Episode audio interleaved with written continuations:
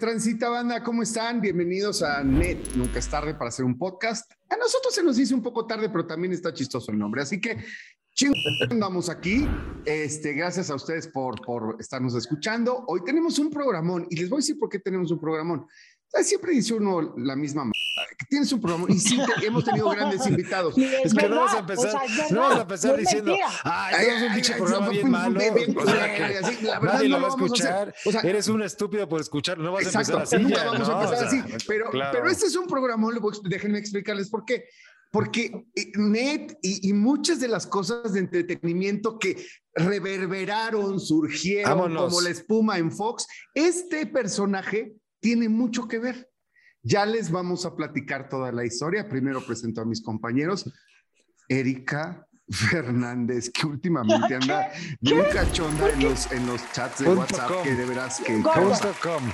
Estoy renaciendo. Estás ardiendo. Yo a mis 36 años me siento que hay algo dentro de mí. No, de verdad, de verdad. ¿Y de te verdad, ves? de verdad. ¿Y, y te ves?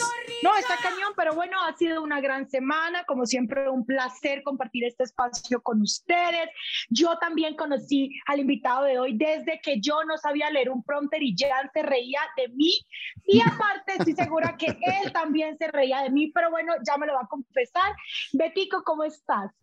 Yo feliz, entendiendo totalmente lo que dice Master Jan, porque en efecto sí creo que es una parte fundamental el invitado que tenemos, porque como es amigo de Jan, entonces, tener que aguantar la verborrea, las pláticas infinitas de Jan, tener que soportar todas las sandeces que te dice y tú ahí nada más Dios. echando la copa en ese monólogo que es imparable de Jan, seguro también monólogo eterno. le ha servido de manera formativa para que Jan tenga toda esta manera de desenvolverse, de platicar, del gran invitado también que a todos dado como ese, ese granito y yo también lo admiro, a mí también me agrada lo que ha hecho, pero enhorabuena que podamos platicar en este podcast, nunca es tarde para aplicar la conversación, Master Jan. Sí, completamente. Y bueno, ya lo presento rápidamente. Es, además de creativo, periodista, le, le, le, ha metido sal y pimienta al círculo rojo, que era más pinche aburrido que nada, güey. La verdad, el círculo rojo era, era ocre, era todo jodido.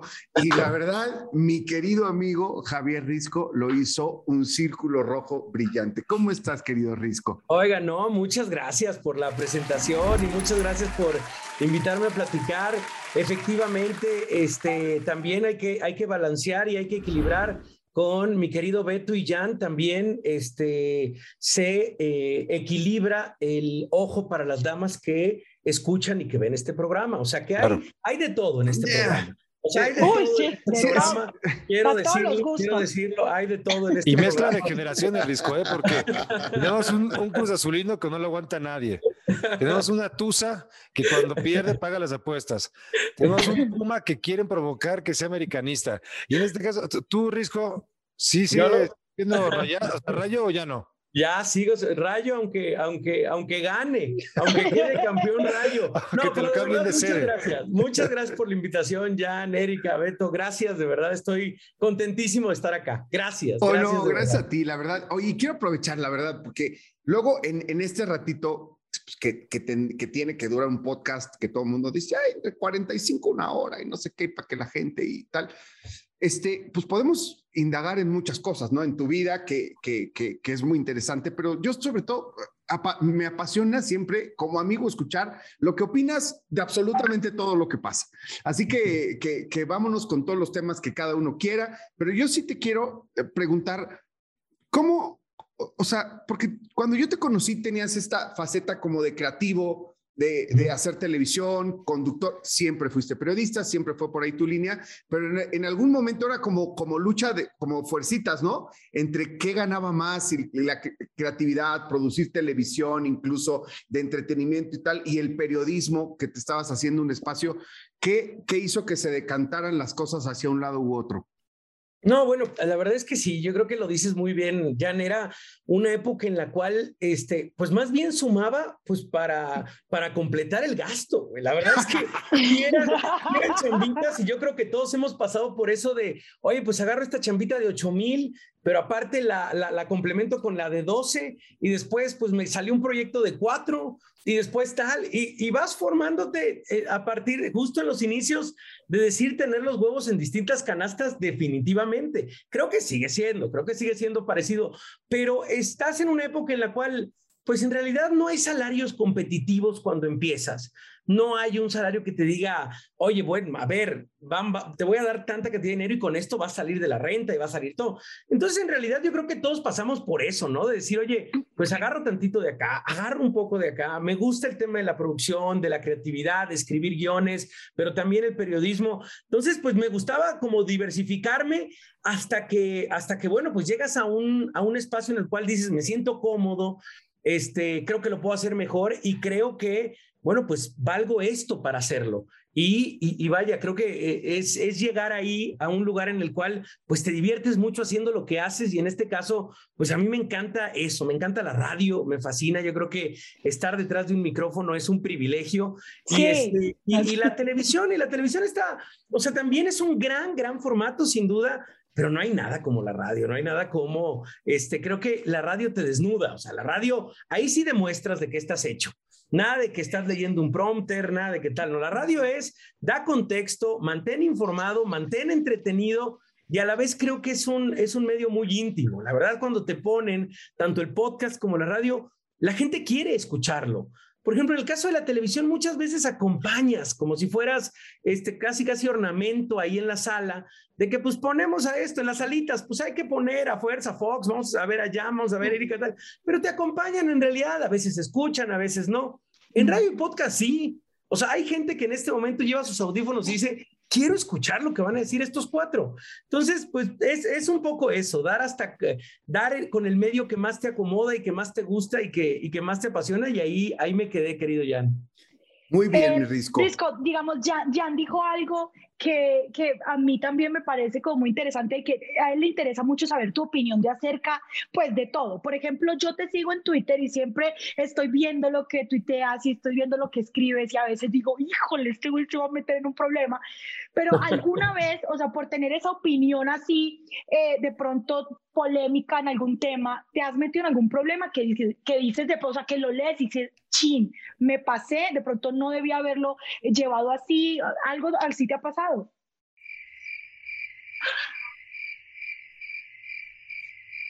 Un poco de tiempo hasta que regrese la señal. Ya creo que ya regresó. Por estamos. Perfecto. Está bien, no se preocupe, soy un experto, entonces estaba haciendo tiempo. Estaba haciendo tiempo. sí, sí, sí. Nos dejaste esa pausa de Dios mío. Lo va a decir, no, lo va a decir. no dije nada interesante hasta que retome la, la conexión. Este, a ver, eh, nunca me he metido en un problema en realidad.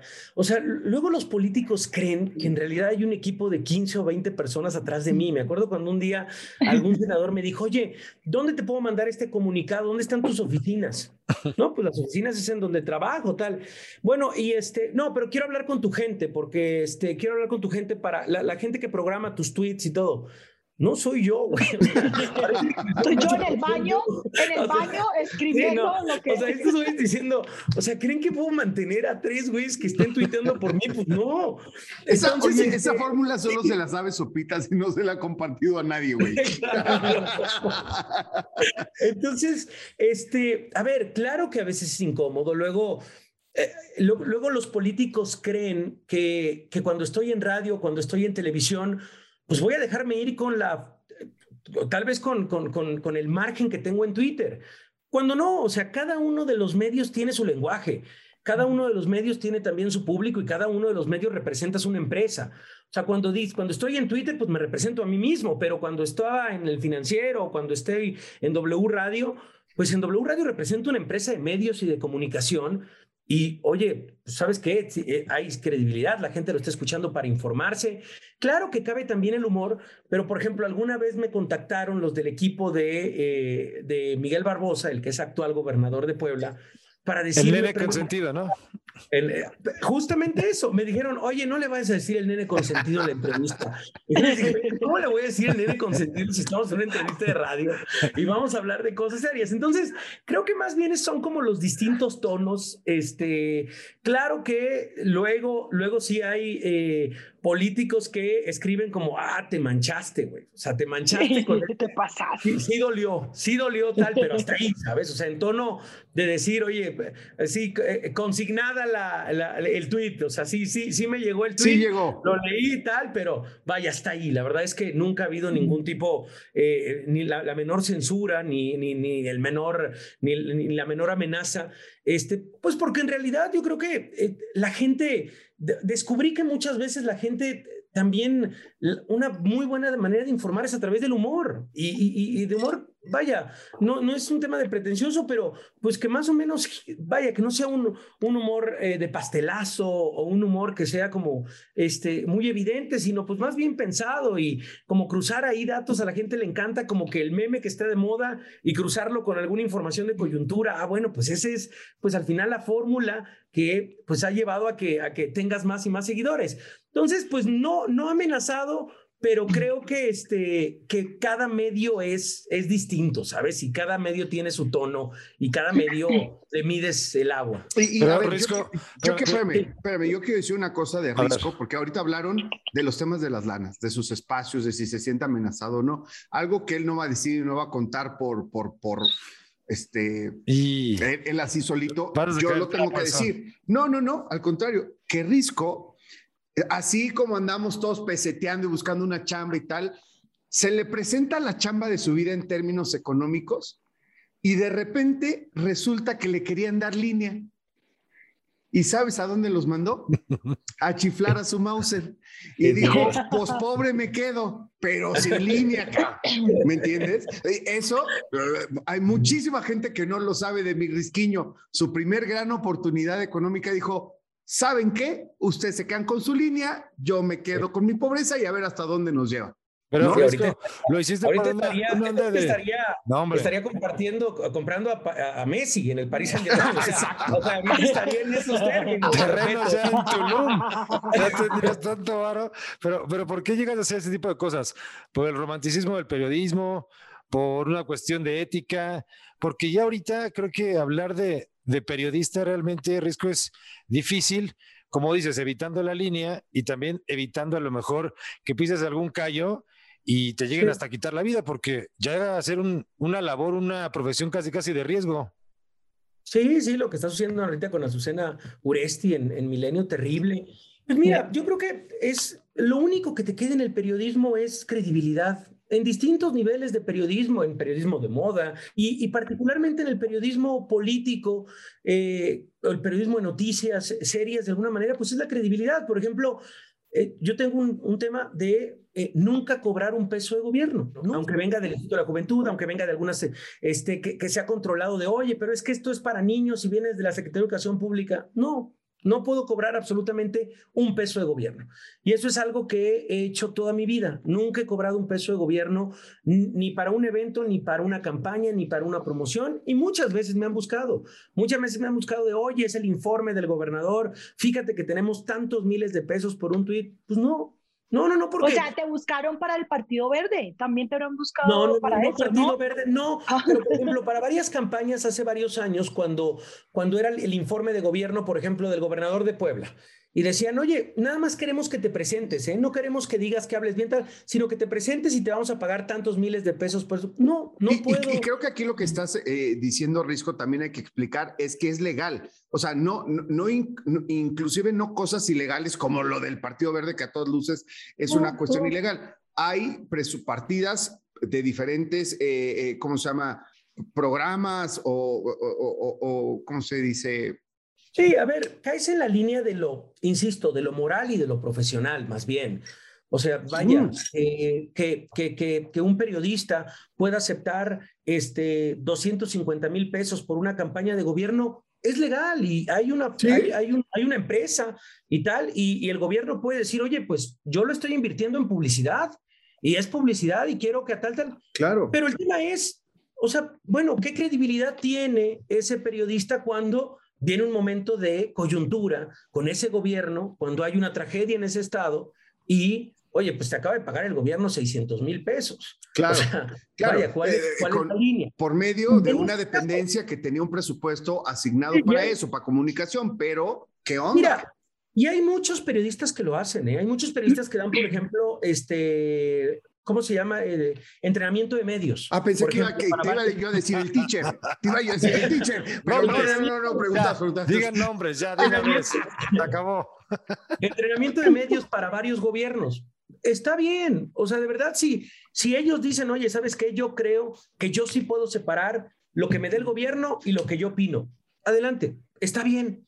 Yo creo que es decisión personal. Yo en mi caso digo, no. O sea, la verdad es que no, no, no, no, no necesito, no quiero y no lo voy a hacer. Nunca voy a ganar, aunque me digan, oye, nada más es un entrenamiento, no tienes que salir, no tiene que ser público. No, no me siento ni cómodo y es como una máxima. Yo creo que cada quien tiene sus máximas de qué estás dispuesto a hacer en tu, en tu, tu chamba. Oye, ¿qué- ¿a qué estás dispuesto? ¿Qué tal? Oye, ¿sabes qué? Esto ya no, esto a mí ya no, ya no me late y ya, ni aunque me ofrezcas la verdad tanto, pues ya no voy a dar ese paso. Risco, y, y- y en su momento, y en su momento tal vez, ya aplicándola a la futurista, que te dieran un curul, que te dieran una oportunidad en la polaca.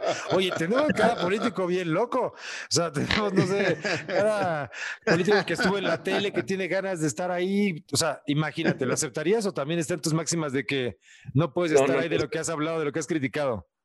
No, yo creo que no, definitivamente no. Nunca, nunca, nunca participaría yo por un, este, por un puesto de elección popular o por algún puesto de gobierno. Eh, la verdad es que luego dicen, bueno, y si tu hijo tal, bueno, pues mi hijo ya será otra persona Claro. y crecerá y, y tendrá una carrera y si él quiere ser político, pues será político, tal. Mis padres, los dos son pediatras, este, la verdad es que ninguno tiene una formación política y nadie en mi familia tampoco la tiene. Entonces también, pero vaya, es, es una pregunta, Beto, que me parece muy interesante decir, a ver, ahora sí que el risco de la gente, vas, órale, tenemos los votos, tenemos los curules. No, no, no, no, la verdad es que sí es algo también que, que yo, yo, no- yo no le entraría, no, no le entraría definitivamente a la política. Ve, ¿y cómo, ¿y cómo nació tu amor al periodismo? O sea, viniendo de papás doctores y todo eso, o sea, ¿cómo fue como el primer acercamiento a todo esto, a lo que te dedicas ahora? Bueno, eh, eh, yo quería hacer, yo quería, yo quería estudiar letras y mi madre me dijo, mm, o sea, como que yo creo que dijo como... No te quiero "Újule, mantener siempre. va a estar complicado, va a estar complicado el futuro. Entonces me dijo, oye, ¿por qué no estudias letras abierta y estudias una carrera que vaya de la mano? Que vaya de la mano, por ejemplo, no sé, busca algo más ahí para complementar, tal. Y la verdad es que busqué y dije, periodismo me gusta mucho, la verdad, siempre, o sea, me gusta dentro de los géneros que leo, este, bueno, me gusta la crónica, me gusta la entrevista, fíjate que sí es algo que me gustaría desarrollar. Y a partir de ahí fue, yo creo que también la formación de mi abuela, siempre todas las mañanas de mi, de mi infancia, pues era eh, levantarme con la tremenda corte y escuchar a, a Gutiérrez Vivó en la mañana. O sea, Ah, igual que mi infancia, Risco, imagínate. entonces- Bueno, escuchábamos la, la tremenda corte y después a Gutiérrez Vivó y también mis papás están muy informados y veían a Solórzano. Oye, la tremenda corte, qué cosa, ¿no? No, Qué qué gran cosa. concepto, güey. O sea, Gran concepto. sea, antes del podcast. antes de que del el podcast, y la- o sea, di- dime tú, gente con, o sea, que teníamos, ¿cuántos no teníamos cassettes pirateados Sí. de todos lados de la tremenda corte, güey? Para No, escuchar yo- la tremenda corte, qué Yo tenía locura. ese, ese, ese despertador Sony de alarma con números rojos. Sí, claro. que se prendía en la radio, que se prendía en la La radio. que- o sea, era de ese, pues sí, o sea, era escuchar Qué belleza. 5.40 de la mañana, creo que era la tremenda corte ahí en Radio Red. Y bueno, pues a partir de ahí, o sea, a partir de ahí me, siempre estuvo como mis papás, siempre han estado muy informados, siempre ha llegado el periódico a la casa también. Entonces, pues bueno, desde ahí dije, bueno, pues me gusta, me gusta leer, me gusta, este, pues vaya, no, no, no había descubierto esta faceta de, de, de, de la elocuencia porque creo que fue hasta la universidad que me metí más a temas de radio y me metí temas de periódicos escolares, pero pues me gustó y me seguí. Oye, yo hace rato cuando te presenté co- comentaba que tienes mucho que ver con esto porque Risco y yo nos encontramos en la vida en esa época de, güey, hay que rascarle por donde sea, güey. Nos, nos, hicimos cuates y, oye, un cachito en Fox y vamos a meter unas ideas de programas en MBS y hacíamos un programa que nos divertíamos muchísimo, güey, en MBS. Que, que, fue el preludio de Net, o sea, yo quería hacer un late, un late show deportivo y, y, en, y, en, Fox como que, como que no aflojaban y acabamos por hacerlo en MBS Risco y yo, ¿no? Entonces, a la postre, Fox me dijo, no, deja de hacer eso y, y vamos a hacerlo acá. Hicimos net, que por eso estamos aquí en net, ¿no?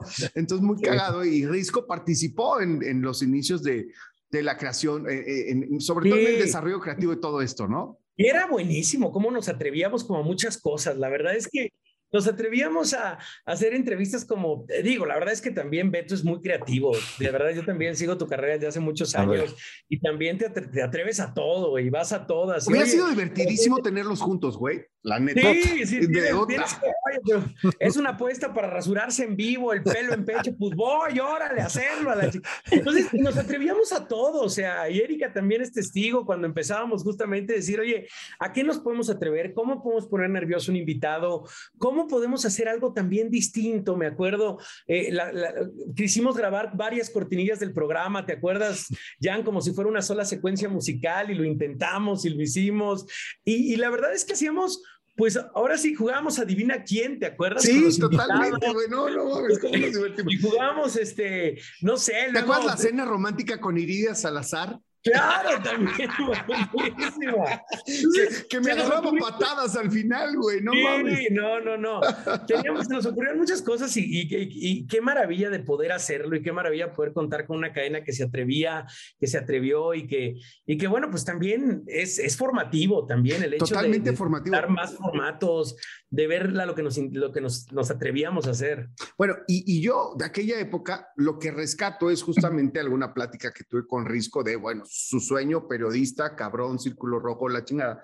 Y entonces, cuando estábamos en medio de estos ires y venires, además de punta a punta en la ciudad, güey, de ir a Fox y a MBS, o sea, cuando, cuando nos duraron esas dos chambas, de repente Risco me dijo, fíjate que, que en mis cuestiones de, de, de, de, periodismo y tal, me, me invitó Denise Merker, güey, ah, a, estar, a estar en su, en su programa de radio.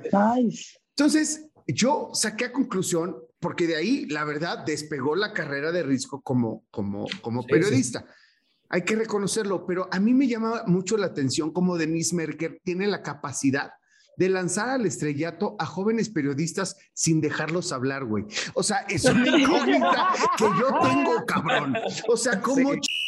lo lanzas al estrellato si no lo dejas hablar, güey? Lo invitas a tu cabina y no habla. Jóvenes periodistas y periodistas consolidados y periodistas que ya fueron y nadie habla. O sea, nadie habla, nadie habla. Fíjate que, a ver, el dato particularmente con, con Denise que nos volvimos muy amigos fue que era el único colaborador que sabía de fútbol. O sea, que le hacía plática. porque, le encanta. No lo sepan. no lo sepan, pero Denise Merker es una aficionada al fútbol. Le va Cruz Azul. Colorado. Sí. Y al Barcelona. A sí, morir. sí, sí, sí, sí, O sea, y, y, y a ver, es, es, una, es una mujer que eh, platicábamos y es una colega periodista que platicábamos y me decía, híjole, es que fíjate que sí se le nota a Ter Stegen el golpe de hace dos fechas. no manches. ¿Cómo te das cuenta? Sí me dice, y fíjate nada más, fíjate, porque es que sí, es, siempre Ter Stegen sale. Y ahora, fíjate cómo está. Y yo decía, bueno, la verdad es que es súper clavada con el fútbol. Y nos hicimos muy amigos porque el programa de, de, de Denise es de 1 a 3 de la tarde en, la, en, la, en el tiempo de la Champions. Entonces, los martes y miércoles. ¡Qué delicia! Programa porque decía, oye, es que eres el único con el que puedo platicar de los partidos de la Champions. Entonces, efectivamente, no hablas nada al aire, pero fuera del aire era la gran plata. La gran plata. ¡Qué maravilla! Sí. ahora, ahora arriesgo que hablas del gusto que tienes por el fútbol y hasta del Barcelona. ¿Qué va a pasar con los fanáticos del Barcelona? Se va Messi, ¿ya no le tienen que ir al Barcelona? Ahora tiene que ir al PSG. Gran tema, Beto, gran tema. Por favor, sé más. Mete el dedo más O sea, duro o sea, en la hay que llaga, te lo suplico. Hay que aprovechar, por favor, que tenemos a riesgo para No, no, no, yo entender, porque que- hay muchos que, o sea, ahora que no está Messi es cuando se dan cuenta que no le iban al Barcelona, Risco. Es maravilloso porque tú pudiste hacerme pedazos en una pregunta que es, ay, oye, Risco, el Barcelona. A ver, güey, los 11 que salieron el fin de semana pasado. No, hombre, ¿para qué? No, no, no. O sea, ¿Viste el partido contra la Ese Real Sociedad ganaron, ese cabrón? sería madre. Boyan directo a la yugular tratando ahí de molestar, claro. Dices, Cabrón. madres, güey, o sea, madres. No, claro, a ver, sí, yo sí creo que incluso, a ver, a mí me tocó justo el año en el cual este, Messi debuta, me parece. Yo voy todo 2005, 2005, 2006, me parece que ese es el año en el que debuta, Sí, justamente con el 30. Que el, el año en el que más lo ponen es 2006, pero en 2005, pues es, son los años en los cuales ahí me tocó todavía, y esto casi nadie lo recuerda, pero abuchaban a, Ine- a Iniesta. Al inicio no les gustaba Iniesta. sí, no, no, era un decía, chamaco y, Es un lento, no, no que era lento, bien, exacto. piqueaban, tal, tal. Y, y a mí me tocó esa época en la cual la verdad es que gran parte de mi barcelonismo en parte fue por la verdad el amor que yo le tenía a Romario en, algún, en, en- en- aquel entonces. Mi, mi, mi ídolo de la infancia fue Romario. Mi ídolo de, de la infancia decía, no hay nadie mejor que Romario. O sea, en el 94, 90, 93, 94 quedé perdida. ya hemos contado aquí la anécdota de Romario, este, de los goles. Este, ¿De cuál? ¿De cuál? No, no, ¿Cuál Ah, una, anécdota? anécdota, una anécdota maravillosa que, eh, que ya con el técnico en curso del Barcelona y le dice Romario, oiga, profe, por favor, mister, por favor, déjeme ir a Brasil. Decía, estás idiota, estamos a media Creo que es- temporada. Creo que es Cruyff, ¿no? Creo que es Cruyff. Creo que es Cruyff, sí, no sé si fue, sí, sí fue Cruyff, pero le dice, estás loco, o sea, ¿por qué? O sea, te dejo llegar pedo crudo al entrenamiento, pero que te vayas a Sí, Brasil, ¿qué ¿a qué vas a? Brasil? Al carnaval. Dijo, ¿cómo, güey? Ah, bueno. Entonces venía el partido de, del Real Madrid, Re- Real Madrid-Barcelona en Madrid. Entonces le dice Cruyff, si metes gol, te dejo ir. Solo esa frase le dice. Y Romario dice, ok, ok, mister, está bien. Llega Barcelona a Madrid y en el primer tiempo le mete dos goles, Romario, dos en dos goles que se lleva todo el mundo, dos goles al Madrid. Y al medio tiempo llega al, al vestidor y se mete a bañar. Y le dice Cruyff, ¿qué te pasa? ¿Por qué te bañas? Dice, ya me voy. ¿Ya? ¿Cómo? Me deja el vuelo. Falta. ¿Cómo? Compré el vuelo, mister, porque usted me dijo un gol, ya le metí dos, ya me voy. No, ma, es Y- en serio. claro, claro, así de seguro estaba el cabrón de que iba a meter gol, que compró un boleto de avión para antes, o sea, pa- para, para la hora de que terminaba el partido. salida. para la salida, salida. sí. Entonces, al medio tiempo, y Cruyff lo dejó ir y se fue Romario a, a- a Brasil. A es, que esas, es que esas historias son No, no. sensacionales, No, y- güey. Y fue, fue, fue mi ídolo de verdad, Romario. Entonces, desde ahí me, me, me gustó mucho el Barcelona. Después llegó Ronaldo un año y me encantó también. Rivaldo me volvía loco ¿Cómo no? también, Ronaldinho. Entonces, siempre fui. Pero sí, la llegada de Messi ya cristalizó ese amor, ¿sabes? Y ahora sí me siento verdaderamente de dónde me agarro. O sea, o sea, ¿Te ¿quién- cortaron una mano? ¿O qué te ¿Quién cortaron, Risco? ¿Quién es ese eh, de- del Barcelona que, que te jala? ¿Quién es ese ídolo que va? O sea, mencioné grandes ídolos, Ronaldinho, Rivaldo, Romario, vaya, como grandes símbolos durante muchos años.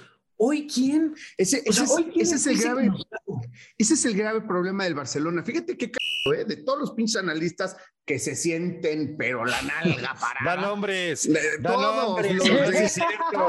Da nombres. Todos que se sienten no han dicho una cosa como lo que acaba de decir Risco. El grave problema del Barcelona es que no gestionó ni desde, ni desde las compras, ni desde la masía al siguiente gran ídolo. Pon tú, teniendo o no el nivel de Messi.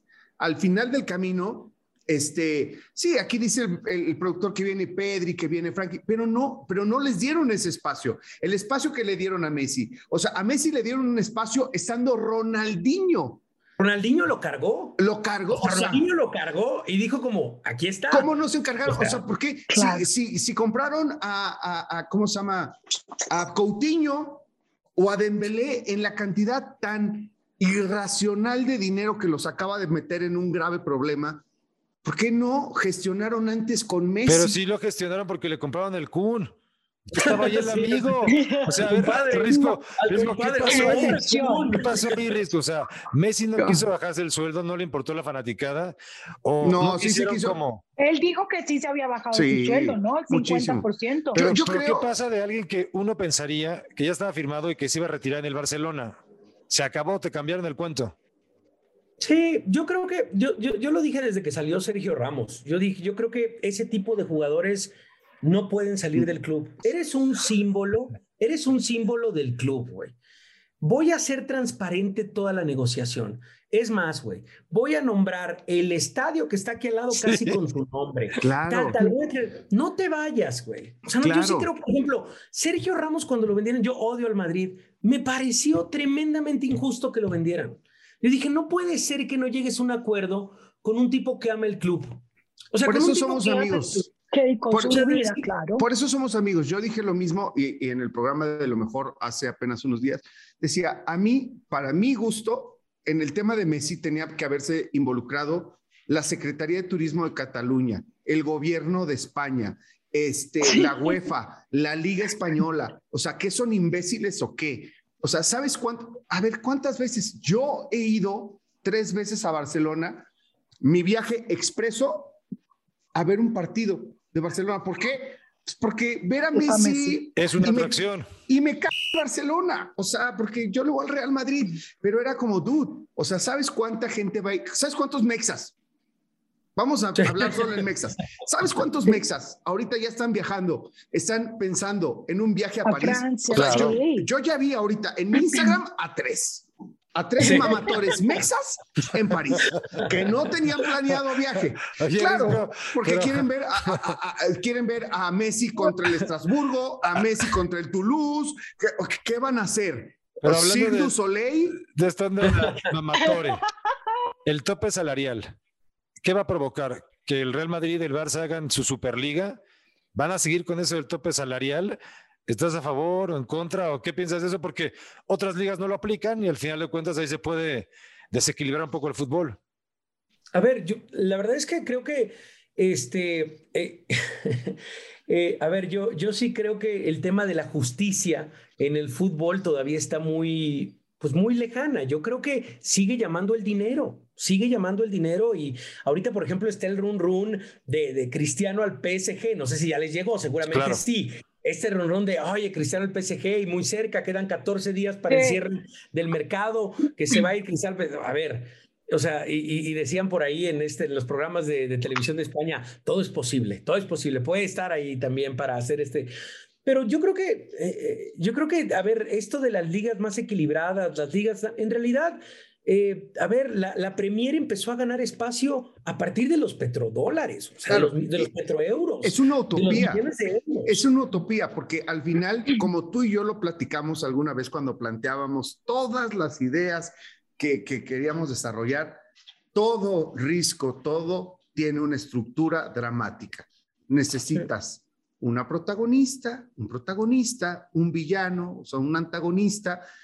Los griegos lo escribieron todo, cabrón. ¿Me entiendes? Entonces, esto de unas ligas realmente parejas es una utopía, porque se acabaría el espectáculo si realmente hubiera una paridad de, de- fuerzas, una paridad, perdón, de, de fuerzas. Al final del camino, la liga inglesa, como dices tú, es por antigüedad, porque se venden muchas historias, este, eh, como, como, como las de equipos que ahora que acaban de ascender después de setenta y tantos años de estar en, en, en, en, la segunda división y demás, acaban por tener un triunfo ante el Arsenal, ¿no? Uno de los grandes. Se venden historias, pero eso no quiere decir que no, no necesitamos a estos protagonistas y antagonistas a este Manchester United y Chelsea, a este Arsenal que es como la princesa, ella siempre pierde. O sea, necesitamos estos personajes y así son las ligas. Este sí, vaya, a ver, yo creo que eh, mucho se parece también al, al tema.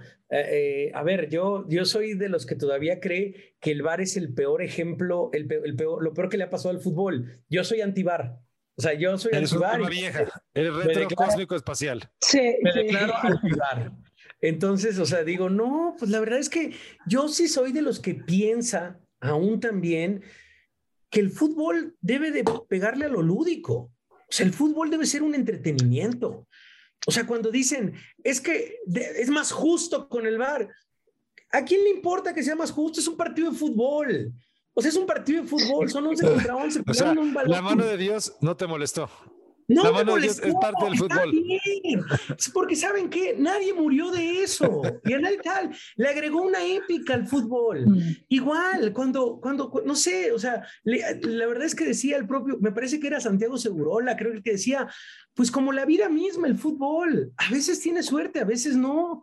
O sea, a veces ganas, a veces pierdes, a veces, eh, a veces la vida no es justa. Pues no, tampoco debe serlo el fútbol. Yo soy de los que cree que el fútbol es algo lúdico, que es algo de entretenimiento. Claro. Y si alguien como Luis Suárez un día mete la mano y nadie lo ve, pues, oye, o sea, creo que se vale todo en esa cancha y al final no se decide el, el, el, el, futuro de millones de personas o se redacta una carta de derechos humanos, pero eso es lo que yo pienso. Me interesa, por ejemplo, o sea, ¿tú qué dices, Eriferca? ¿Tú dices que tú eres probar o eres de las que... Sí, es probar.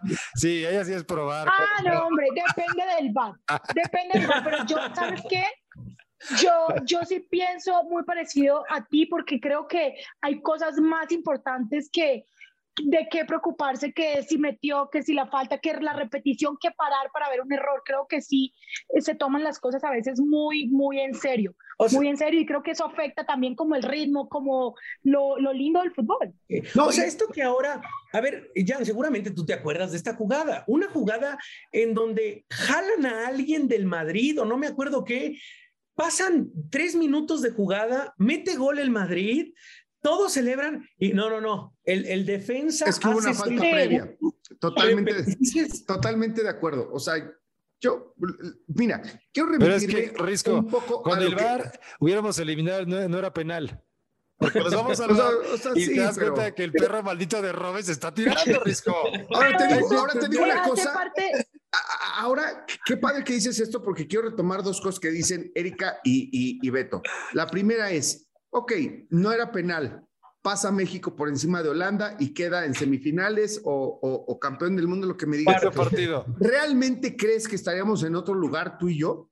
Nuestra economía, ah, nuestra salud, nuestra familia. ¿Crees que nuestro país estaría en otro lugar? Ahora, te pongo algo. Del entretenimiento fútbol. Y estoy trata por eso, pero qué tan importante es, y quiero un tema quiero mezclar un tema que Erika hace de manera muy seria y que envuelve completamente su vida.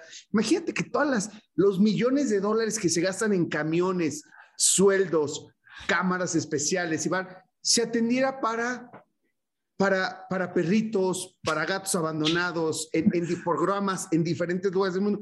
¿Qué chingados el fútbol? ¿Qué chingados si fue falta o no? ¿Qué Hay cosas más importantes y además a mí me entretiene más que sea así con, con causa y error, güey. ¿Me entiendes?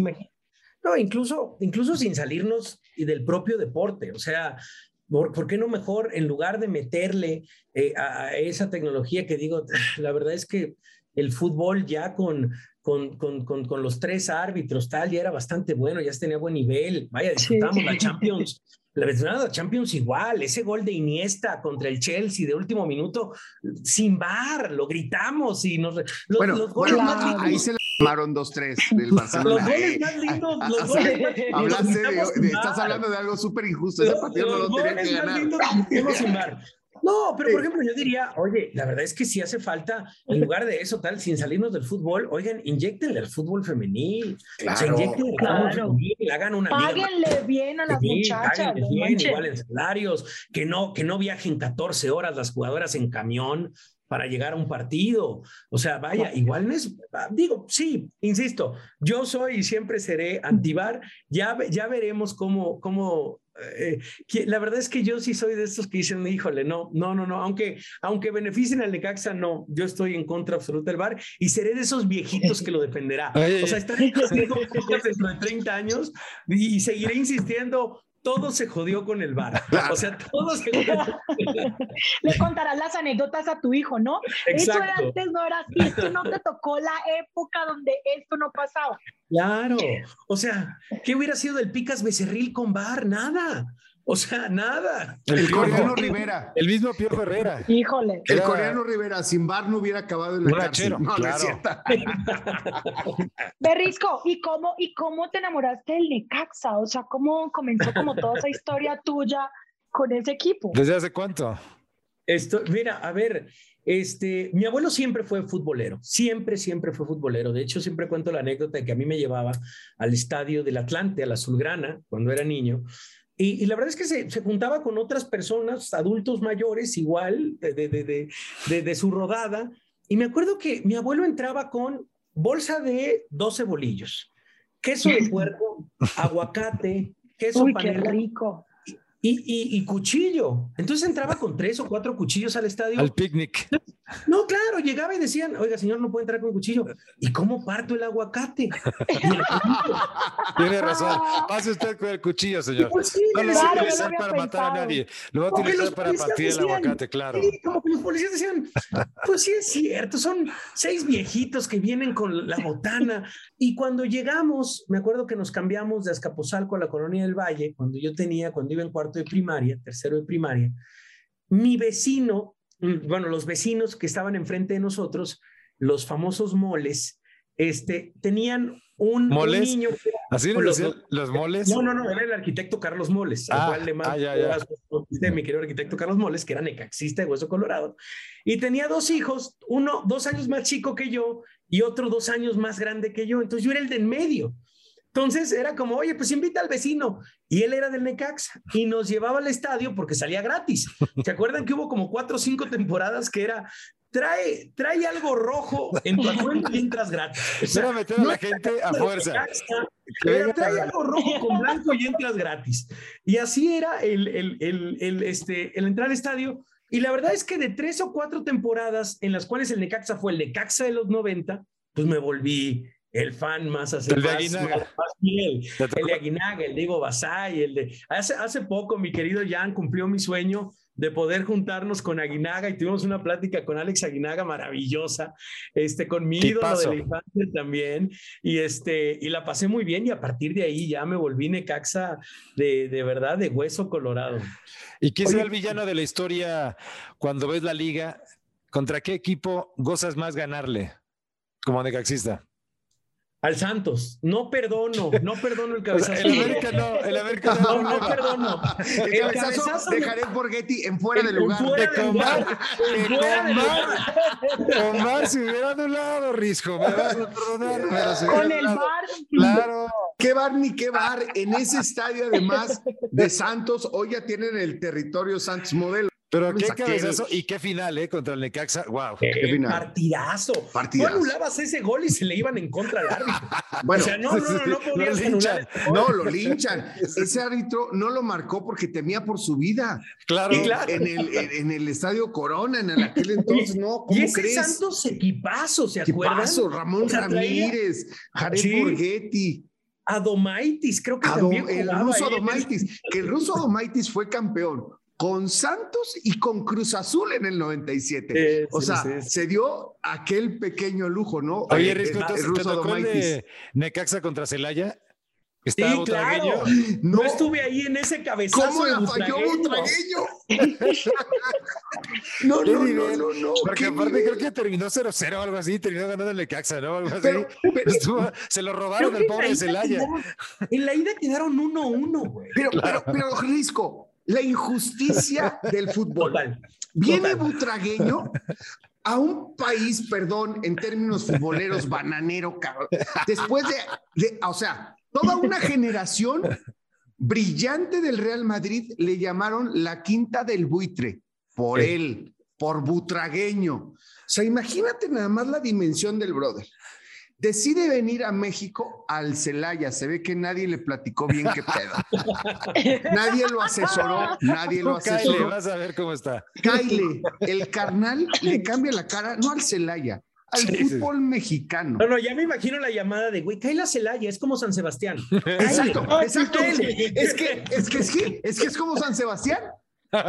Exacto. Si no lo hubiera Es decir, sentado sí. Butragueño, ¿eh? Sí. Es como el País Vasco, güey. Somos, a- no, o sea, el Bajío es como el País Vasco. Nos manejamos aparte, güey. o sea, así lo convencieron. Llega, le cambia la cara al fútbol, le cambia la cara al Celaya, llega al, lleva al Celaya a la final. Sí, señor. Él tiene la jugada para ser campeón del Celaya y entonces sí escribir su nombre con letras de oro en el fútbol mexicano y la falla. Cuando había hecho todo el dolor bien. de mi corazón, con todo el dolor de mi corazón, el Azteca era 80% Celaya, 20% Necaxa. O sea, ese Azteca era... Sí, ¿qué pasa con eso, 20% Risco? ¿Por qué tan poca afición del el necaxismo? O sea, ¿por qué se habla- Yo creo que yo solo conozco dos. Sí, o sea, a ti Or- Ortiz de y Pinedo. a Guinaga. y Aguinaga. Ay, Ortiz de Pinedo, O sea, y luego a lo mejor tus vecinos los moles, o sea, creo que es muy difícil. ¿Por qué razón hay tan poca afición al Necaxa? Híjole, yo creo que ha sido un- un- una... Este, eh, de, de parte yo creo que una, una mala suerte, la verdad. Yo creo que ha habido grandes, hubo grandes equipos en los 90. Yo creo que Una era. una, una liga muy competitiva. Pero yo me acuerdo de una liga muy competitiva con Cruz Azul, con Toros Nesa, este, o sea, Cruz Azul súper competitivo, No. Pedro Duana, güey. Tenía- oye, ese, ese Cruz Azul de Pedro Duana, Carlos Hermosillo, no, eh, no, no, güey. eh, eh, Julio América- Zamora, Julio Zamora, ¿te acuerdas aquel final, aquella final?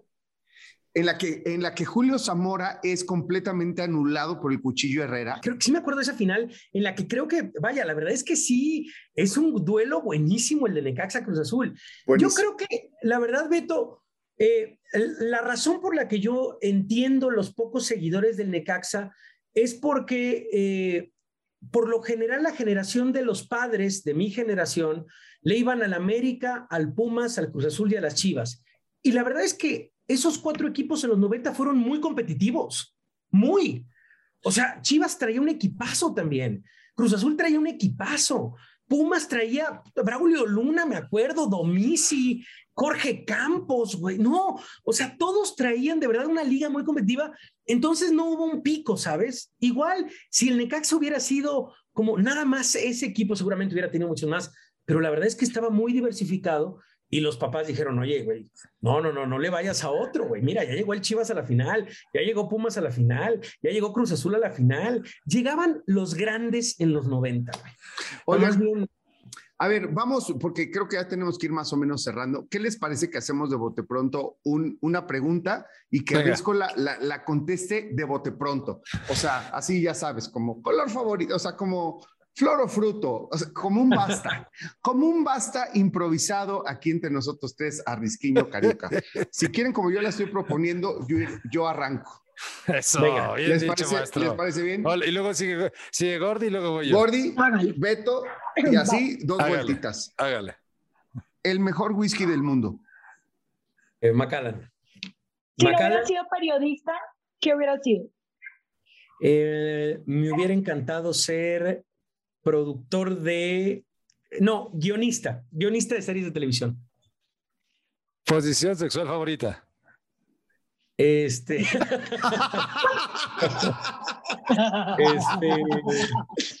Es que además, además, Mira, si ahí te algo. va. Perdón. ahí te va. Dale, venga, venga.